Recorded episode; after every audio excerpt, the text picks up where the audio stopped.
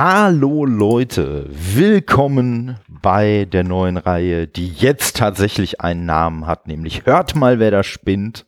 Und äh, ja, bei uns spinnt tatsächlich immer Spider-Man, also zumindest in den Filmen, die wir besprechen. Und wir, das ist meine Wenigkeit, aber viel wichtiger, auch der Kai. Herzlich willkommen, Kai. Hallo Todde. Viel wichtiger, Moment, ohne dich würde das Format doch gar nicht existieren. Deswegen bist du eigentlich so der Hauptspinner hier, um das Wortspiel mal aufzugreifen.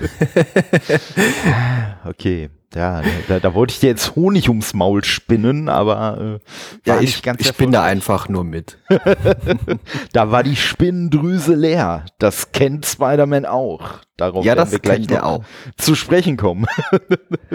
ja, und äh, folgerichtig, nachdem wir vor zwei Wochen den ersten Teil äh, besprochen haben, der, ich nenne sie mal äh, Sam Raimi-Trilogie, ist heute natürlich Spider-Man 2 dran, der Film von 2004, wobei wir uns den in der Extended Version angeguckt haben, die noch ein paar Minütchen länger ist und ich glaube, die war von 2006, 2007 irgendwie so die Ecke. Aber ähm, ja, wie gesagt, der Film an sich ist 2004 rausgekommen. Wir werden jetzt auch nicht, äh, weil wir uns einfach nicht beide Versionen angeschaut haben, wir werden jetzt auch nicht irgendwie großartig auf die, auf die Unterschiede eingehen äh, zwischen Extended und Originalversion. Das haben die äh, Damen und Herren von Schnittberichte.com eigentlich schon ganz gut gemacht. Ich habe den entsprechenden Link auch schon mal für die Show Notes vorbereitet. Und wenn euch das interessiert, was in der äh, Extended Version dazugekommen ist, dann könnt ihr da ja gerne mal reinschauen und äh, ja, weiß nicht.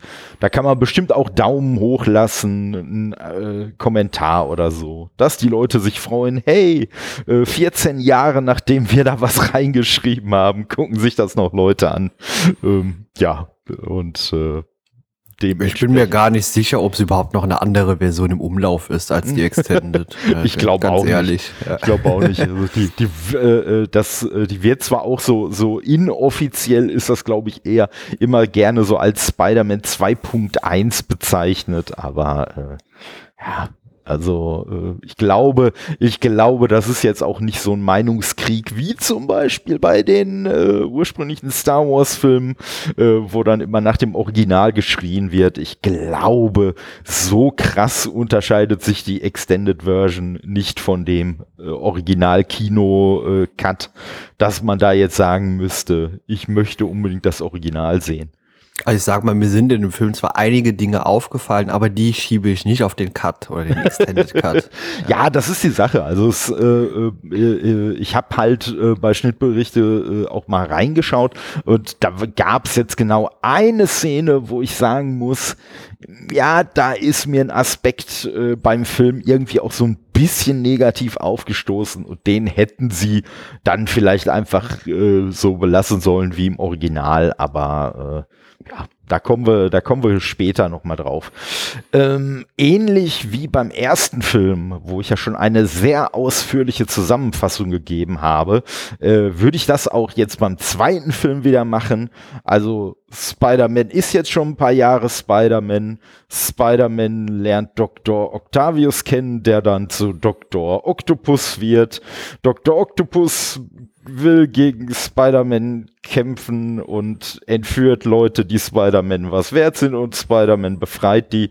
Und am Ende sind Spider-Man und die Leute, die ihn lieben, alle wohlauf und Dr. Octopus nicht. Ja. Okay, tolle. So eine kurze Zusammenfassung habe ich für dir wirklich gar nicht erwartet.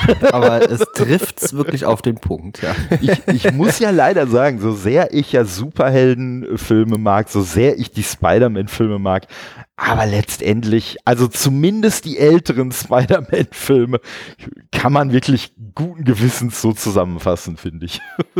Ja, es gibt natürlich viele Aspekte, über die wir mit Sicherheit gleich äh, ausgiebiger sprechen werden. Ähm, ja, ich, also äh, ein paar Sachen sind mir eben auch rein optischer Natur aufgefallen. Wir hm. können mal kurz drüber sprechen. Du hast ja äh, Alfred Molina äh, als Dr. Octavius schon erwähnt oder Octopus. Und äh, der macht, glaube ich, so rein schauspielerisch für mich fast noch die beste Rolle in dem Film. Wie hast du das gesehen? Der hat auf jeden Fall, der hat auf jeden Fall einen super Job gemacht in der in der äh, Rolle. Und man muss ja sagen, im Gegensatz zu diesem naja, Anzug äh, vom grünen äh, Kobold aus dem ersten Teil haben sie ja wenigstens äh, Alfred Molina auch einfach tatsächlich spielen lassen und ihn nicht in irgendeinem komischen Anzug versteckt. Äh, das äh, fand ich auch sehr gut und äh, ja, gerade zwischendurch so diese, so, so, so diese an, dieses angedeutete, etwas so, so, äh, Lächeln, dieses äh, doch sehr, sehr boshafte irgendwie und so. Das waren alles schon so kleine Nuancen, die schon wirklich richtig, richtig gut waren und äh, ja, also äh, ich habe in der Vorbereitung auch gelesen, dass sich äh, wohl äh, Alfred Molina auch äh, sehr auf diese Rolle gefreut haben soll. Ob das jetzt nur PR-Gebla ist, weiß man natürlich im Nachhinein nicht, aber so wie er die Rolle gespielt hat, kann ich mir schon vorstellen, dass er da durchaus auch Spaß dran hatte. Ja, ich glaube, ansonsten hätte der sich es durchaus auch leisten können, jetzt äh, in dem kommenden Spider-Man-Film zu sagen, ne, den mache ich nicht nochmal, den Job. äh, also gehen wir einfach mal davon aus, dass das stimmt, dass er Spaß daran hatte. Deswegen macht das auch in Zukunft jetzt nochmal. Absolut. Und das Lustige ist wohl, und da gehe ich schon davon aus, dass das stimmt, weil das wirklich so von einigen Quellen so transportiert wurde.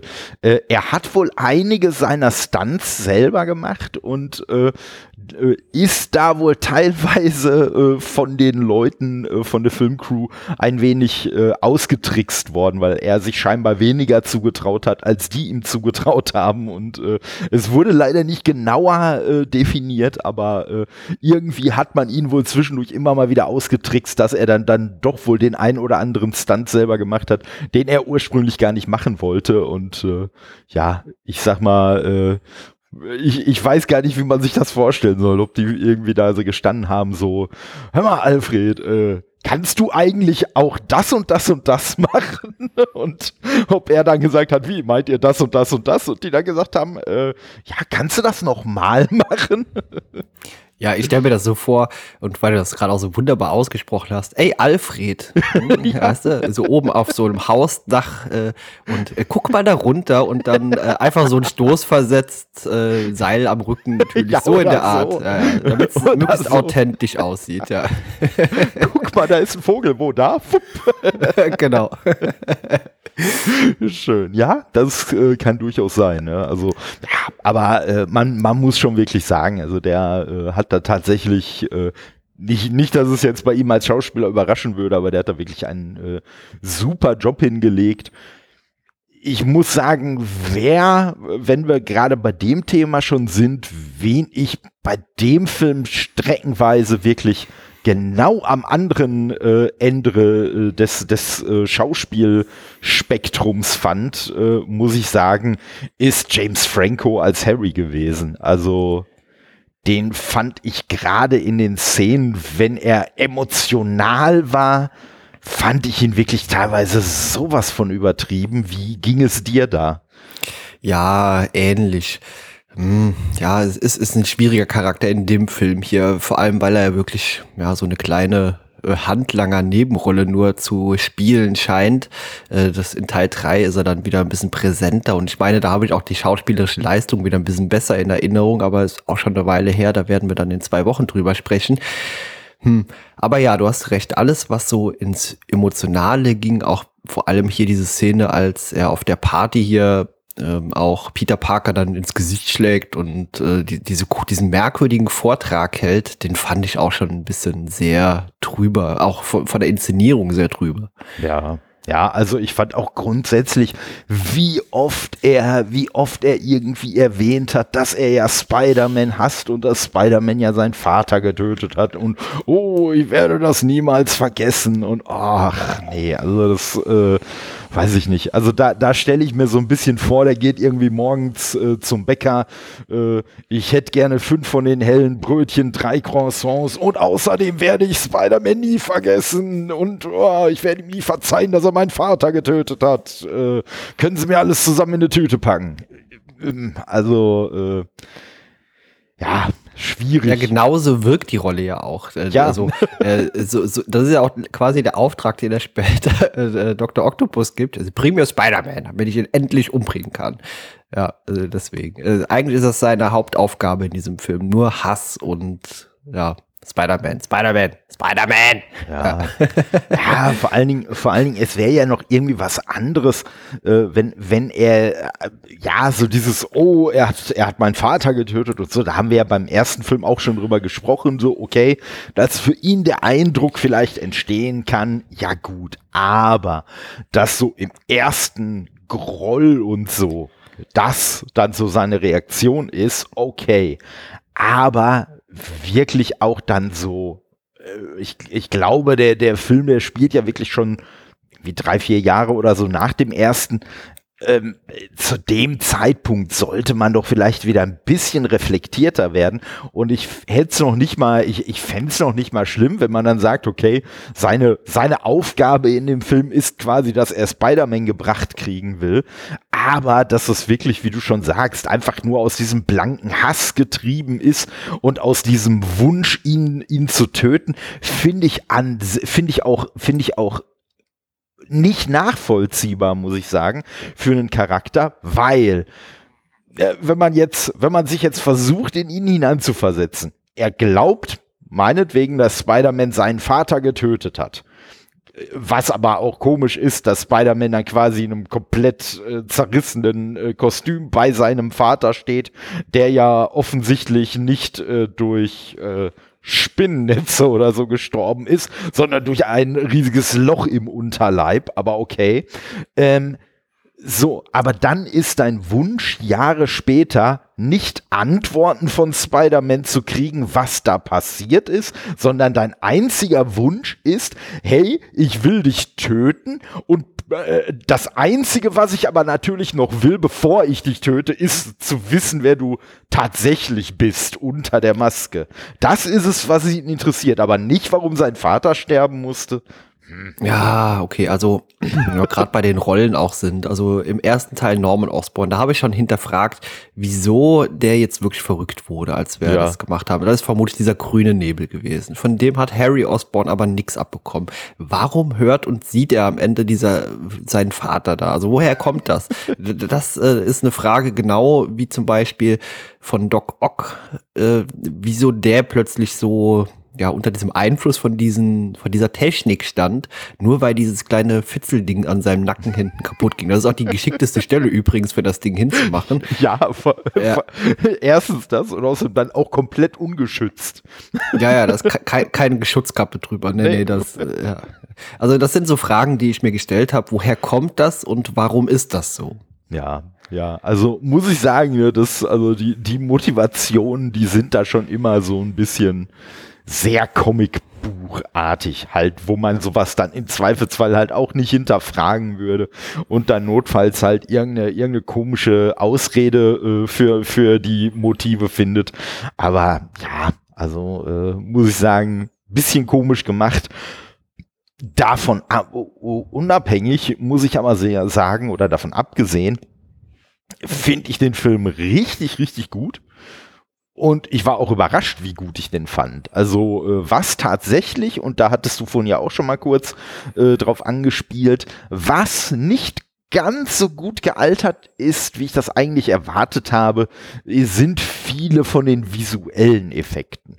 Ich finde die immer noch ziemlich gut, aber ne, es gab da durchaus so ein paar Sachen, die mir echt nicht gefallen haben. Was äh, wäre das denn bei dir? Also ich bin noch mal zurück bei Doc Ock und Mhm. da habe ich auch visuell die größten Probleme. Aber nicht in der visuellen Darstellung, da kann ich drüber hinwegsehen. Also gut, man weiß ja, der Film ist so und so alt und für damals äh, sah das richtig, richtig gut aus. Äh, vor allem, wenn man dann teilweise sah, was davor an Effekten vorhanden war. Also so zeitgeistmäßig gesehen, vor jetzt fast 20 Jahren, äh, ist das schon ganz gut gealtert. Aber äh, diese, diese unnatürlich oder diese absurd langen Fangarme von Octopus in manchen Szenen, also wie gesagt, die sind, wenn man ihn so sieht, ich sag mal pro maximal Meter 80, zwei Meter lang. Die kann er ausfahren ein bisschen, ja, okay. Aber werden die dann am Ende 25 Meter lang? Ich weiß nicht. Ja, also die, die waren wirklich auch teilweise äh, schon, schon echt sehr, sehr lang. Und äh, was ich daran allerdings beeindruckend finde, ist, äh, dass die ja wirklich vieles von den Szenen mit den Armen tatsächlich ohne CGI gemacht haben. Also wirklich mit gebauten Armen. Vielleicht haben sie sich dann gedacht, komm, wenn wir schon mal Arme bauen, dann auch lange. ja, da ist natürlich die Frage, also sowas hinterfragt man. Es gibt ja diese Krankenhausszene, als man hier versucht, äh, dieses äh, Gebilde von ihm abzubekommen nach diesem Unfall. Und äh, da machen sich ja diese Dinger schon mal selbstständig. Aber wie gesagt, da mhm. nochmal die Frage, woher kommt denn das? Ist das eine KI? Das wurde, glaube ich, zumindest so in der Art nicht beschrieben. Ja, doch, ähm, doch wurde es tatsächlich. Also echt? Es, ja. ja, ja, also es wurde tatsächlich äh, vorbeschrieben, dass, dass die Arme wohl einzeln so eine, so eine äh, KI haben und äh, halt dieses Fitzeldingen, was dann da kaputt gemacht wurde, das ist wohl quasi dafür da gewesen, um, um die KI vom tatsächlichen Gehirn quasi abgetrennt zu halten. Und, ah, okay. Ja, gut, ne, und deswegen, und das, das ja. erklärt dann, wenn natürlich auch wieder ein wenig fadenscheinig, aber das erklärt dann halt auch, dass er quasi irgendwie so einen inneren Monolog mit dieser KI führt und dass diese KI ihm dann irgendwelche Sachen einflüstert. Ja, das ist dann schon wieder ein bisschen zweifelhaft, weil ich sag mal, wenn es eine KI ist, äh, naja, warum soll die jetzt irgendwelche, irgendwelche, äh, ja, eigenen Motive haben und so weiter und so fort. Aber ja, das ist halt wieder so der, der Comic-Teil, sag ich mal.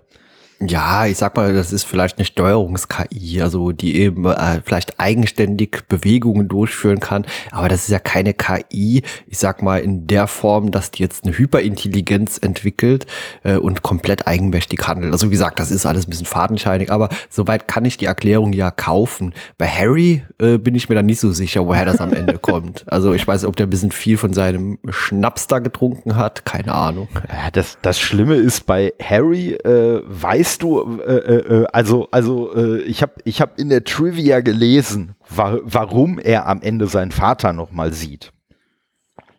Ich bin gespannt. Äh, es ist leider eine, eine viel, viel banalere Erklärung, äh, als, als man glauben möchte. Äh, Willem Dafoe war einfach in der Nähe von einem Drehort und die haben sich gedacht, ey geil, wenn der eh schon mal in der Nähe ist, lass doch, lass den mal für eine Szene noch einbauen. Also im Drehbuch stand der gar nicht drin. Ah ja, okay. Na, super. Na, äh, ja. also leider, leider eine sehr, sehr banale und äh, ja, do doofe, doofe äh, Entscheidung, möchte ich halt fast schon sagen. Aber äh, ja. Ja. Äh, ich habe noch eine andere, eine andere Frage. Das wird uns auch im Film nicht so ganz äh, klar oder zumindest erklärt. Und dann bin ich auch überleitungstechnisch gleich beim größten äh, Problem für mich in dem Film. Und zwar die zeitliche Abfolge, die hier irgendwie in dem Film gezeigt wird. Äh, wie viele Monate oder so soll das denn umfassen? Also äh, sagen wir mal so, wir haben im ersten Teil schon ein bisschen rausgearbeitet. Äh, MJ scheint ein bisschen ja, umtriebiger zu sein und äh, hat gerne mal einen anderen. Okay, soweit so in Ordnung, ist ja ihre Sache.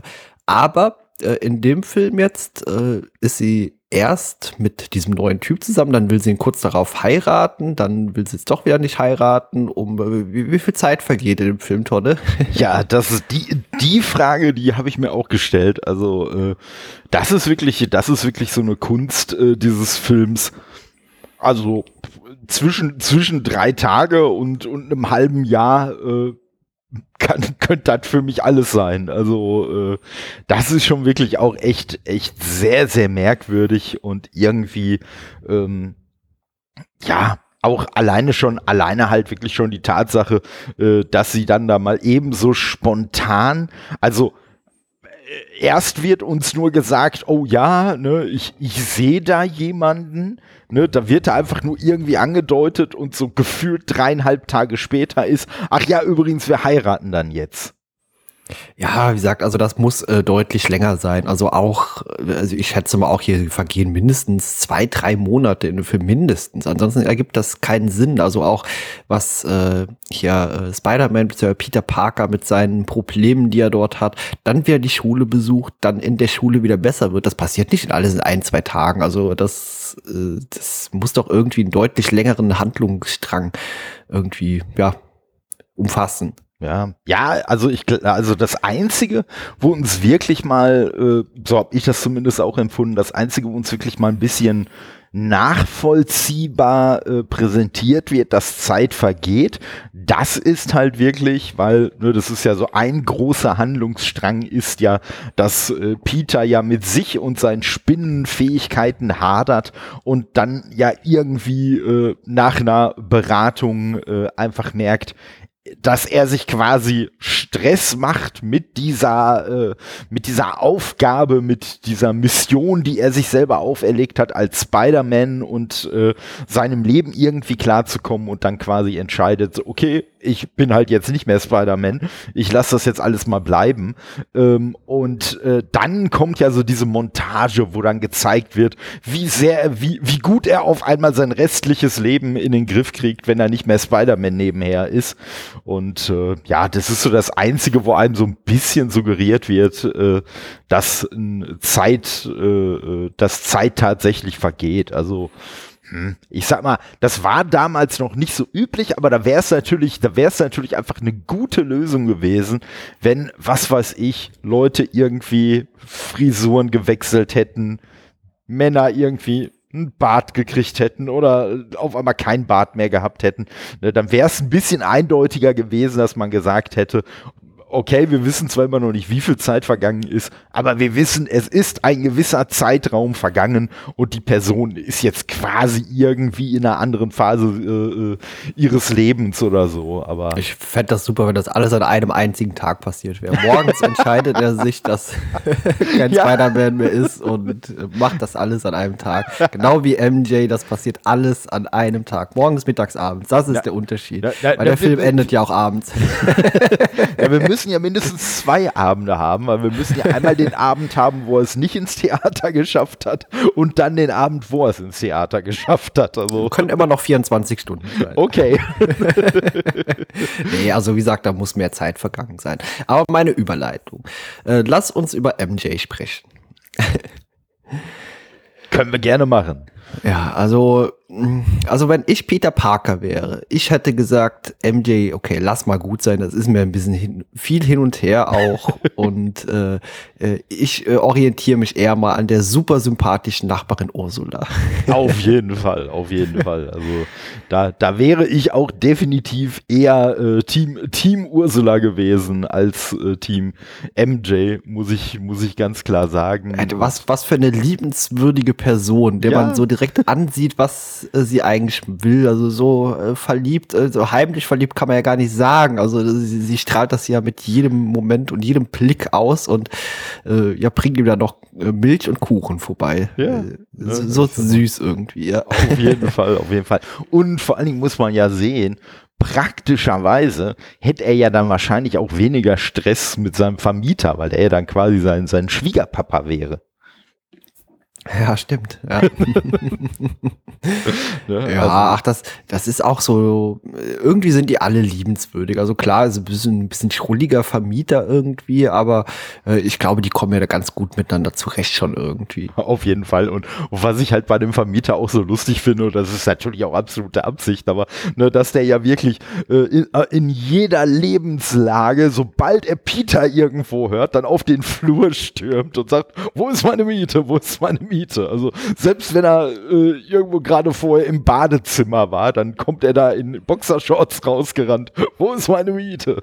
Das hat mich ein bisschen erinnert, als wäre das so ein bisschen äh, Hommage an äh, Ghostbusters, äh, den ersten Teil, als immer hier der äh, Tully auf seinem äh, ja, Apartment rausgestürmt kam, als Dana äh, wieder mal nach Hause kommt oder so. Das war ja, ist ja eigentlich eine ähnliche Szene gewesen. Das kann, das kann sehr gut sein, dass das auch ja. so, so gedacht war. Also äh, fand ich auf jeden Fall, fand ich auf jeden Fall äh, gut gemacht. Insgesamt den Humor von dem, von dem Film fand ich eigentlich sehr klasse.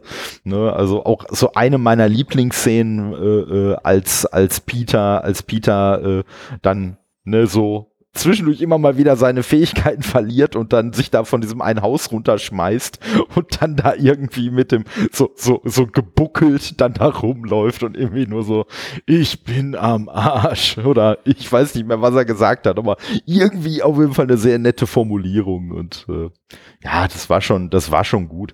Aber ähm, ja, um nochmal auf MJ äh, den, den Bogen äh, zu bekommen, ich fand MJ jetzt in dem Film ja auch wirklich eher, eher anstrengend und wirklich eher so, wie du sagst, dass man sich gedacht hat, alter Schwede, wieso tust du dir das denn an? Also, äh, und, hm, also ja, erst da habe ich sie ja noch in Schutz genommen teilweise. Und wie gesagt, äh, sie kann ja so gesehen machen, was sie möchte, aber hier ist mir wirklich ein bisschen viel zu viel hin und her. Und kann die sich mal entscheiden, bitte, was die will? Und ja, okay, äh, auf der anderen Seite kann man äh, natürlich vielleicht auch aus ihrer Perspektive sehen, ja, Peter ist nicht sonderlich zuverlässig. Sie ist vielleicht trotzdem in ihn verliebt und versucht vielleicht auch sich, ja, ich sag mal, abzulenken mit eben den anderen äh, Liebschaften oder Love Interests oder wie auch immer man es nennen mag. Äh, also wie gesagt, sie wirkt immer so ein bisschen fragil irgendwie innerlich, emotional fragil. Weiß nicht, ob du verstehst, was ich meine jetzt. Ja, ja, ja, ja. ja. Hm. Ja, ja, also, Charakter. Das, das stimmt. Und ich sag mal, diese, diese Fragilität, dieses Zerbrechliche, das könnte ich ja noch alles, das könnte ich ja noch alles nachvollziehen, wenn wir halt nicht von äh, Mary Jane Watson äh, sprechen würden, die halt eigentlich als Charakter äh, so genau das Gegenteil davon ist, die eigentlich wirklich so äh, in den Comics, ne, also davon ausgehend, äh, äh halt doch immer eher die äh, war, die vor Selbstbewusstsein gestrotzt hat und so weiter weiter und so fort. Und es ist ja okay, dass man sagt, hey, für so einen Film wollen wir einen Charakter natürlich nicht ganz so eindimensional haben. Die kann ja, auch gerne mal so ein bisschen ihre Selbstzweifel haben. Aber ähm, ich finde auch diese Verliebtheit halt echt irgendwie schwierig, weil beim ersten Teil, du sagtest schon, äh, da hast du es noch ein bisschen in Schutz genommen. Ja, beim ersten Teil haben wir halt auch noch über Highschool-Schüler gesprochen. Jetzt reden wir halt quasi über Leute, die irgendwie schon seit drei, vier Jahren oder so im, im College äh, sind und äh, die irgendwie oder im College beziehungsweise halt da als Schauspielerin unterwegs und so und äh, ja also, dass da immer noch so diese, diese, diese äh, Highschool-mäßige Verknalltheit und ach nee und uh, und wir wollen ja eigentlich und wir kommen ja irgendwie nur nicht zusammen, obwohl die ja eigentlich zwischendurch überhaupt nichts miteinander zu tun haben. Ah, na, wie gesagt, finde ich ein bisschen, finde ich ein bisschen schwierig, aber ja, okay, ich sag mal, es äh, hat irgendwie, es hat irgendwie so den, den Zweck erfüllt, äh, äh den, den es für den Film erfüllen sollte, okay, aber äh, ja, ich sag mal, äh, ist jetzt, ist jetzt für mich auch kein, kein charakterliches Highlight äh, gewesen. Wenig, wenig viel cooler in diesem Film äh, fand, ist die gute Tante May gewesen. Also, ja, äh, die war sehr stark. Ja. Ne, also zum einen, dass sie ja zwischendurch dann auch mal Doc Ock verkloppt hat und was ich richtig cool fand und äh, ich weiß gar nicht, ob das jetzt so subtil war, wie ich das wahrgenommen habe oder ob es vielleicht doch alles ganz anders war. Aber ich sag mal so dieses Gespräch, was die beiden haben, als sie da, also Peter und sie, äh, als sie, äh, als als er dann äh, sie darauf anspricht, dass er ja weiß, dass sie da irgendwie aus der aus der Bude da rausgeschmissen werden soll. Ähm, also ich habe schon sehr eindeutig das Gefühl gehabt, dass Tante May weiß, dass er Spider-Man ist. Wie hast du das gesehen? Mm, ja, ich glaube, es ist, sie weiß es oder sie ahnt es, will es aber nicht so richtig wahrhaben oder nicht so richtig greifen. So, so wirkt es irgendwie auf mich mhm. so. Als hätte sie so eine Ahnung in die Richtung vielleicht, aber sie tut es genau wie die Sache hier mit der äh, mit der Überschuldung, so, also einfach so ein bisschen beiseite fegen, weißt du, so, mhm. aha, Fried, Freude, Eierkuchen, heile Welt und da soll auch bitte nichts rankommen nach dem Tod des äh, ihres Mannes, vielleicht sogar nachvollziehbar auf rein psychologischer Sicht und dass sie da eben, ja, das nicht so an sich ranlassen möchte eigentlich. Ist, sie es weiß, aber sie beschäftigt sich nicht weiter mit dem Thema. Mhm. mhm. Äh, was ich, was ich bei der Szene halt wirklich klasse fand, war, dass man, also so finde ich zumindest, dass man es halt auch wirklich in eigentlich in beide Richtungen interpretieren kann. Ne, weil das ist ja schon so die Szene, wo es quasi Spider-Man nicht mehr gibt, nachdem Peter sich ja entschieden hat, dass er jetzt nicht mehr Spider-Man sein will. Äh, und ähm, ja, und äh, man, man kann es entweder so interpretieren, dass sie einfach ganz allgemein spricht, ne, und dass sie halt einfach, ne, so von Verantwortung und so weiter und so fort spricht, oder man kann es halt so interpretieren, wie es wahrscheinlich dann ja auch Peter in der Situation interpretiert, weil das kennen wir ja von uns allen, wenn uns selber gedanklich irgendwas umtreibt, ne, dann, dann beziehen wir ja auch vieles, was andere Leute sagen, was aber gar nichts damit zu tun hat, trotzdem auf diese Problematik. Und äh, das fand ich, also ich weiß nicht, ob so, so gedacht war, aber zumindest hat es für mich so diesen Eindruck erweckt, äh, wie quasi Peter jetzt diese Unterhaltung wahrnimmt, dass er das natürlich alles auf sich bezieht und dass er natürlich jetzt in der Situation das Gefühl hat, oha, die weiß doch was und vielleicht weiß sie tatsächlich nichts. Vielleicht redet sie einfach tatsächlich nur so allgemein und wir beziehen es einfach nur auf Peter und auf Spider-Man, weil wir ja einfach wissen, was da gerade äh, läuft und ja, vielleicht letztendlich auch schief läuft. Ne? Ja, gut, das sind ja so Situationen, die kennt eigentlich jeder aus dem Leben. Also man fühlt sich irgendwie angesprochen, obwohl es eigentlich nur gerade sehr ein allgemeines Thema ist. Und äh, ja, vielleicht ist es so oder so gemeint, aber das ist ja eben so eine schöne Interpretationssache jetzt, wie man es dann auch wahrnimmt und weiß sie es, weiß sie es nicht. Ich finde es auch super, wenn einem sowas nicht immer 100% erklärt wird und man eben selbst ja, sich darüber Gedanken machen kann. Ja, das ist ja auch diese Szene mit äh, indirekt MJ und äh, Peter Parker, als er an dieser Wand vorbeigeht und da absurd oft äh, dieses äh, ja äh, Mary Jane Watson Plakat hängt, also von ihrem Auftritt und so und das äh, ich weiß nicht, ob das wirklich existent dort hängt oder ob das eigentlich nur in seinem Kopf quasi alles ist MJ gerade so ein bisschen äh, mehr darstellen soll. Das ist auf jeden Fall äh, ne sehr interessanter Ansatz, den ich beim Film gucken selber nicht so gesehen habe aber wo ich sogar sagen würde, du könntest sogar recht haben, weil ich habe eigentlich bei dem Film nur gedacht, ey, mal ganz ehrlich, das ist irgendeine kleine Tussi, die irgend so ein Off-Broadway-Stück da irgendwie spielt. Das ist jetzt nicht, weiß ich nicht, was für ein Supermodel, mit dem man wirklich die halbe Stadt zugleistern würde. Aber das passt ja eigentlich genau zu deiner Interpretation, dass es vielleicht tatsächlich auch gar nicht so war, sondern so wie du sagst, ne, dass er einfach überall, egal wohin er geguckt hat, hat er MJ gesehen Ne? Ja, wie sagt man konnte, kann es ja schlecht darstellen, dass er nur MJ im Kopf hat und äh, mhm. das, so rückschlüssig äh, betrachtet ist es natürlich genauso. Deswegen verliert er ja seine Fähigkeiten, weil er einfach nicht mehr richtig bei der Sache ist und irgendwas ihn ablenkt und deswegen habe ich das zumindest äh, ja so interpretiert, dass das alles nur in seinem Kopf existent ist. Ja, also wie gesagt, finde ich auf jeden Fall eine, eine sehr schlüssige äh, äh, Interpretation und äh, ja, auf den Punkt sollten wir natürlich auch noch mal zu sprechen kommen, dass er ja dann so plötzlich seine Fähigkeiten verliert.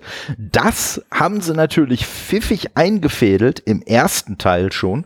Äh, da hatten wir ja beim bei dem äh, ersten Teil auch schon darauf hingewiesen, dass ja entgegen dem, wie das damals auch in den Comics noch war, ähm, hat äh, in den Comics war es ja so, dass äh, Spider-Man eigentlich immer hier, ja, wie so Patronen hatte, mit denen er halt dann äh, die Netze abgeschossen hat, die er natürlich auch nachfüllen musste und so. Und das ist ja im Film so gemacht haben, äh, dass er dann quasi so Netzdrüsen hat, aus denen was kommt. So, und ne, ich sag mal, wenn sie es bei der Comic-Variante ge be, äh, belassen hätten, hätten es nur irgendwelche technischen Probleme sein können, aber dadurch, dass sie ja gesagt haben, nein, nein, das ist was Organisches, das kommt was, äh, das kommt aus ihm, äh, entdeckt er halt schon relativ so am Anfang des Films so das Problem äh, wird halt immer krasser, je äh, mehr er sich selber stresst, dass er halt, äh, dass er halt äh, ja nicht mehr dazu in der Lage ist, seine Fähigkeiten einzusetzen, was sich ja dann hinterher zum Beispiel auch äh, dadurch zeigt, und das haben sie natürlich richtig gut gemacht, äh, weil äh, wir haben ja im ersten Film gesehen, dass ja unter anderem, ne, da hat er ja vorher mal die Brille aufgehabt äh, und auf einmal hat er ja mit der Brille total verschwommen gesehen, weil er die halt durch seine neuen Superkräfte gar nicht mehr brauchte. Und äh, das fand ich dann cool, dass sie dann quasi wieder den, den Schwenk gemacht haben und uns gezeigt haben, ey, der kann auf einmal wieder gar nicht mehr ne, der, der hat gar nicht mehr den Durchblick, sondern sieht auf einmal alles doch wieder so ein wenig verschwommen und braucht dann doch seine Brille wieder. Und äh, ja, und dadurch halt wirklich richtig gut gezeigt wird, äh, dass es jetzt nicht einfach nur ein Problem ist, oh, er kann jetzt keine Netze mehr verschießen, sondern nee, da scheinen sich wirklich gerade einfach seine Spinnenfähigkeiten komplett abzumelden. Mhm, genau, das ist richtig schön dargestellt. Aber auch, was ich im ersten Teil schon äh, gesagt habe, die äh, Spinnensinne von ihm, die, die, hat man in dem Film hier auch bemerkenswert gut wieder eingefangen, ohne uns das wirklich so zu zeigen. Also in, in den Spielen hat man da den Kopf leuchten lassen und äh, in der Zeichentrickserie konnte man das auch ein bisschen besser darstellen, aber in der Szene als äh, Peter mit MJ in dem Restaurant sitzt und er quasi dieses Auto von hinten angeflogen kommt. Mhm. Was für eine bemerkenswert krasse Szene war das damals im Kino schon. Also oh, ja. richtig, richtig gut gemacht. Oh ja, und die ist auch heutzutage immer noch, äh, finde ich, richtig, richtig äh, beeindruckend gemacht und richtig gut. Also äh, ja, man muss sowieso sagen, also der Film, der hat schon, der hat schon wirklich einige sehr ikonische Momente. Also auch dann später äh, äh, bei der, ich sag mal, Endschlacht, äh, so in Anführungszeichen, Endschlacht da auf dieser, auf dieser, äh, äh, ja, Straßenbahn Insel, oder ja. wie auch immer Ach so, ja, ja, okay, ja. Ne, äh, wo, wo sie dann da unterwegs sind und äh, ne, er ja dann hinterher das Ding dann auch halt äh, da anhält mit äh, seinen Netzen und so. Ja, das sind schon, sind schon richtig coole Momente, die sie da, die sie da eingebaut haben. Ja, ich muss sagen, also die Szene, also die menschliche Szene, der menschliche Aspekt in dieser äh, U-Bahn oder S-Bahn äh, Anhalte-Szene, das finde ich fast meine Lieblingsszene. Also als Spider-Man das Ding äh, so zum Stoppen bringt und die ganzen Passagiere an Bord ihn so nach hinten heben und oh, er ist ja nur ein Junge und auch diese zwei Jungs dann kommen, wir verraten nichts und ja? äh, ja, das, das fand ich einen richtig starken Filmmoment. Auf jeden Fall, auf jeden Fall. Und äh, was ich so beim Filmschauen schon gedacht habe, ist, man, man könnte jetzt, man könnte jetzt schnell äh, sage ich mal, den Gedanken haben, oh nee, jetzt haben die den doch alle gesehen. Ja, und die wissen aber doch trotzdem nicht, wer er ist. Die ja, wissen ja, einfach ja. nur, er ist halt irgendein Typ. Und ich sag mal, ne, wie hoch ist die Chance, dass von Millionen Leuten, die in New York wohnen, das jetzt ausgerechnet, da dann irgendwie einer steht, der direkt sagt, ja, hör mal, den kenne ich doch, das ist doch Peter Parker.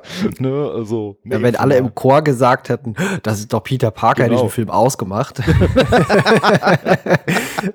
ja, das, das das wäre es dann noch, das wäre es dann noch gewesen. Ich sag mal, ja gut, heutzutage könntest du das nicht mehr machen. Ich sag mal, heutzutage hätte einer ein Foto von dem gemacht, hier Google-Suche direkt. Ja, ja, das stimmt, ja. Ne, äh, irgendein Jahrbuchfoto von dem gefunden und direkt, Moment mal, das ist doch Peter Parker, ne? Also, äh, ja, das ist schon, Gut, ich sag mal mit der Problematik, ne, das ist ja, das ist ja gar nicht so so äh, trivial. Werden wir uns ja dann bei dem äh, ja bald ins Kino kommenden äh, dritten Teil mit Tom Holland.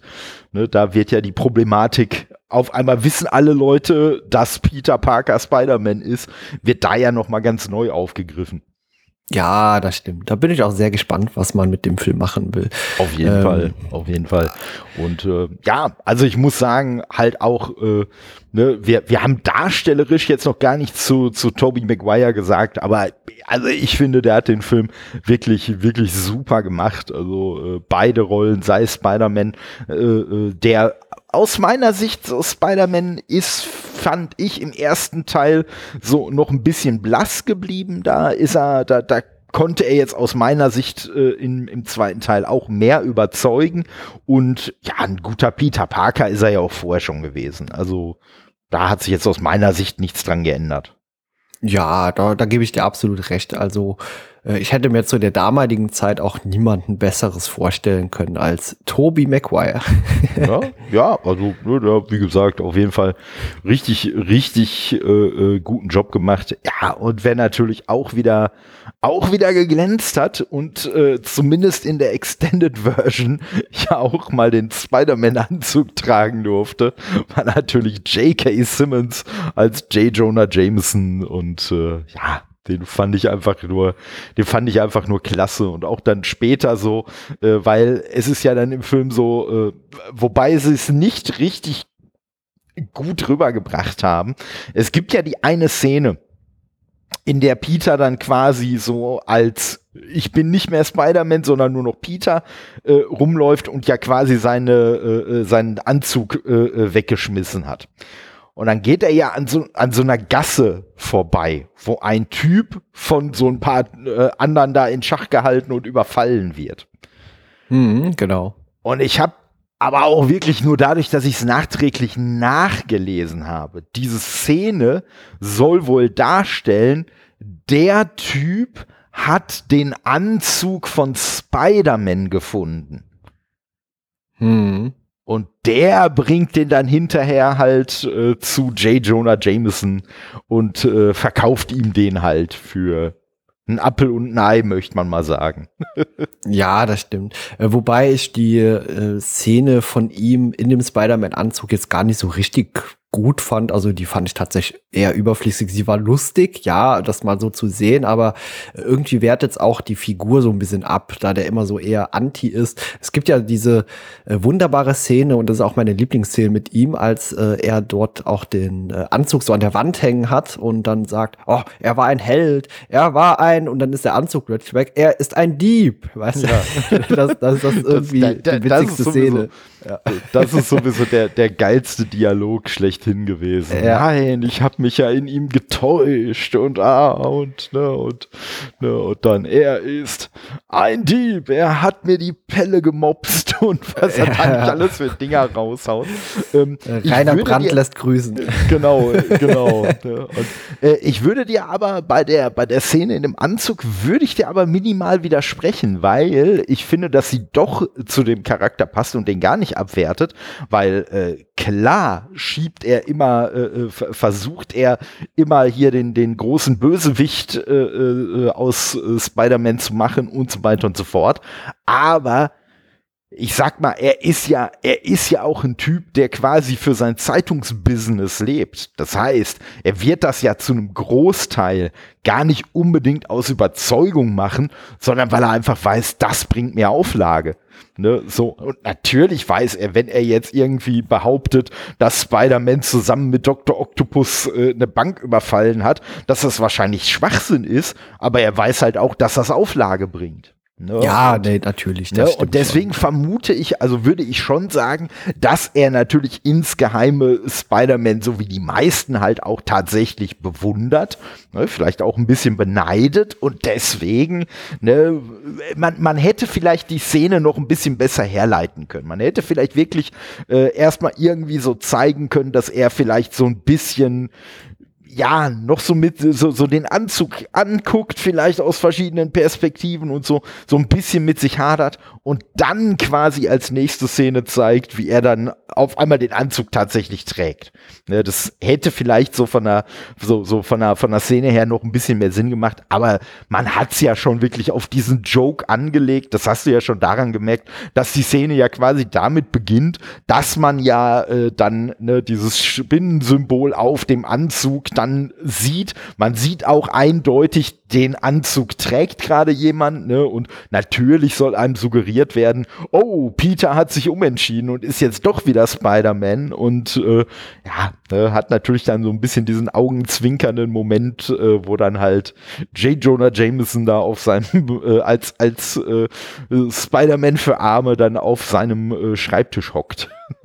Ja, das stimmt schon. Ja, ja und ähm, wie gesagt, fand ich auf jeden Fall, fand ich auf jeden Fall eine, eine lustige Szene. Und äh, aber ich muss auch sagen, die Szene fand ich lustig, aber den Moment, den du gerade angesprochen hast, wo der Anzug dann geklaut wird, den fand ich auch noch lustiger. Also Ja. Ist dir Stanley aufgefallen? Ja klar, ja klar. Ich sag mal, er ist, äh, äh ich, ich habe zwar wirklich so kurz überlegt, war er das jetzt?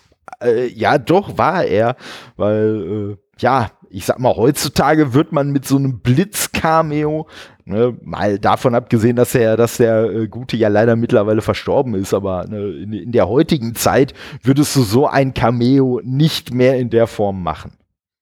Nee, das stimmt. Aber äh, ich habe ihn auch direkt erkannt. Also beziehungsweise ich habe ihn gesehen und wusste eigentlich direkt, okay, das kann nur Stan Lee gewesen sein in seinem, äh, ja, ich vermute, ist es der erste Cameo? Ich weiß gar nicht mehr, ob, ich glaube im ersten Teil hat er noch keinen gehabt, aber äh, ich bin mir jetzt gerade gar nicht mehr sicher. Auf jeden Fall äh, ist er mir direkt aufgefallen. Ich habe auch die Szene nochmal wiederholt dann und dann sieht man es auch eindeutig. Ja. ja, ja, das, das auf jeden Fall, das auf jeden Fall. Und äh, nee, war, war auf jeden Fall, war auf jeden Fall schön und äh, Ne? Und ich, ich fand es halt auch gerade dadurch, wie sie es gemacht haben, ne? weil äh, jetzt mal kurz für die, die es jetzt vielleicht nicht bemerkt haben, ne? Also es ist halt wirklich einfach in, in einer Szene, wo ich weiß gar nicht, ich glaube vom äh, fällt irgendwie fallen irgendwelche Trümmerstücke vom Gebäude fallen, glaube ich, runter, ne? Ja, ja, genau. Er zieht, glaube ich, auch noch eine Frau so zur Seite. Richtig, richtig. Ne? Genau. Und ja. äh, dann sieht man ihn wirklich nur so in einem Bruchteil einer Sekunde, wie er quasi eine Frau, die sonst von den Trümmerteilen erschlagen worden würde, eben schnell zur Re Seite in Sicherheit reißt. Und äh, ja, und das war's aber auch schon. Also ich sag mal, heutzutage wäre danach mindestens noch mal irgendein lustiger One-Liner von ihm gekommen oder so. Ne? Aber äh, nee, das waren einfachere Zeiten und das fand ich eigentlich auch ganz nett, dass ein sowas noch mal dran erinnert hat, dass äh, diese ganze Cameo-Klamotte halt auch mal ein bisschen, ja, ich sag mal, äh, geerdeter angefangen hat. ja, ja, nee, ist also insgesamt ein wirklich starker, starker Film und äh, also wie gesagt, hat natürlich ein paar Schwächen, ein paar Logikprobleme, aber die man auch ein bisschen auf das Comic-Universum schieben kann. Also klar, äh, woher kommt das am Ende jetzt hier bei Harry Osborne, dass er seinen Vater sieht? Mal abgesehen davon, dass William Defoe gerade am Set war, also rein in der Lore jetzt mal, äh, also das, das ergab keinen Sinn wirklich. Und äh, auch die Schutzmaßnahmen, die ein hochintelligenter Dr. Äh, Otto Octavius dort nicht getroffen hat, die, ja. die sind zumindest auch äh, ja, hinterfragenswürdig. ja, also das war schon, das war schon äh wirklich, wirklich, äh, also da, damit hatte ich, hatte ich auch wirklich mein größtes Problem. Ne, ich sag mal, dass er im, äh, dann, dann quasi bei seinem zweiten Versuch so ein bisschen von seinen komischen Tentakeln da geleitet wird, okay, ne, nehme ich jetzt mal einfach so hin, aber wie du schon sagst, also das alleine beim ersten Versuch, dass da wirklich jemand, der so hoch intelligent ist äh, wie er, dass der da nicht äh, auf äh, äh Schutzmaßnahmen für die Umstehenden äh, äh, bedacht ist und äh, darauf achtet, ja, das äh, halte ich irgendwie auch für sehr, für sehr unwahrscheinlich. Ja, absolut. Gut, äh, ja, meine Liste äh, umfasst keine weiteren Fragen mehr. Ich habe mein Programm abgespielt. Hast du denn noch irgendwas, was du gern zum Film loswerden möchtest? Hm, ja, ich habe nur, ich habe nur so so ein ein nettes kleines äh, äh, Easter Egg, was ich auf jeden Fall noch äh, erwähnen möchte.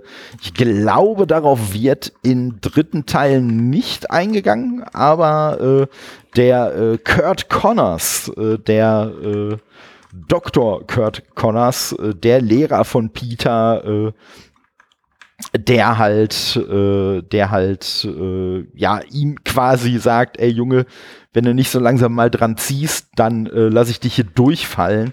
Äh, der ist äh, an sich ja auch noch ein Bösewicht eigentlich in der Spider-Man-Lore und äh, mir ist es ehrlich gesagt im Film nicht aufgefallen, aber der hat äh, auch nur einen Arm. Und äh, das macht ihn dann letztendlich zum Bösewicht. Der wird dann nämlich hinterher äh, äh, The Lizard oder ne, die Eidechse, ich weiß gar nicht, wie er dann, äh, wie er dann äh, mal in, in welchem Format genannt wird. Und äh, ja, aber den haben sie da, den, den haben sie da gezeigt. Äh, auf den wurde im ersten Teil sogar auch schon angespielt. Äh, äh, da äh, ist so ein Nebensatz mal fallen lassen worden, dass er sich wohl irgendwie beschweren würde, dass Peter ja immer zu spät kommt.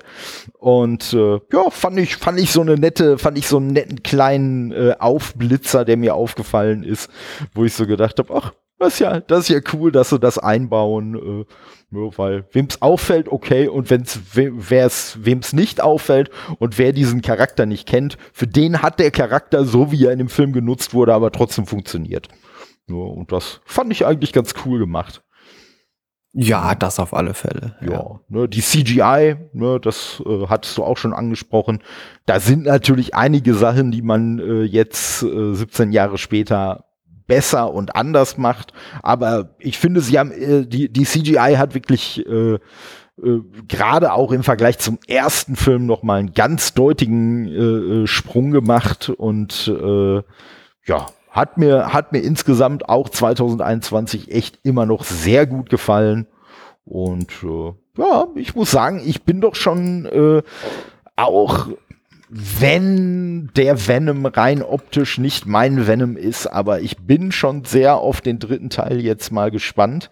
Haben wir ja äh, letzte Woche oder nee, in der letzten Folge, also vor zwei Wochen, äh, haben wir das ja schon erwähnt, äh, dass ich den Film noch nicht äh, gesehen habe bisher.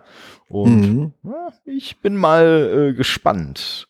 Da bin ich auch sehr gespannt. Äh, wirst du dir ein zeitnah schon mal angucken oder willst du doch bis vor unserer nächsten Aufnahme damit warten? Das würde mich noch interessieren. Ja, ich sag mal, äh, um, um, jetzt, um jetzt die Zuhörenden nicht allzu, allzu tief hinter den Vorhang blicken zu können. Also sagen wir es mal so, es wäre am heutigen Tag durchaus noch Zeit, sich den anzuschauen und äh, eventuell werde ich die auch nutzen. Ich warte schon deine Sprachnachrichten. Die wirst du bekommen, definitiv. Ja, super, toll. Nee, war eine sehr, sehr unterhaltsame Besprechung, hat mir sehr viel Spaß gemacht, äh, auch meine Aspekte, die mir so aufgefallen sind, mit dir eben zu bequatschen. Und äh, ja, ich hoffe, alle anderen, die das hier jetzt gehört haben, äh, die haben ebenso viel Spaß daran gehabt das hoffe ich doch auch. Danke, dass du wieder mit dabei warst. Und ja, ich sag mal, in zwei Wochen ist es dann soweit. Dann äh, dürfen die Zuhörenden auch unsere Meinung zum dritten Teil mitbekommen. Und ja, wie gesagt, du wirst sie mit Sicherheit im Vorfeld zumindest äh, Teile davon äh, via Sprachnachricht schon mal erfahren. Das freut mich. Okay, ja, dann danke und dann würde ich mal sagen, bis zum nächsten Mal. Gerne und bis dann. Tschüss. Ciao.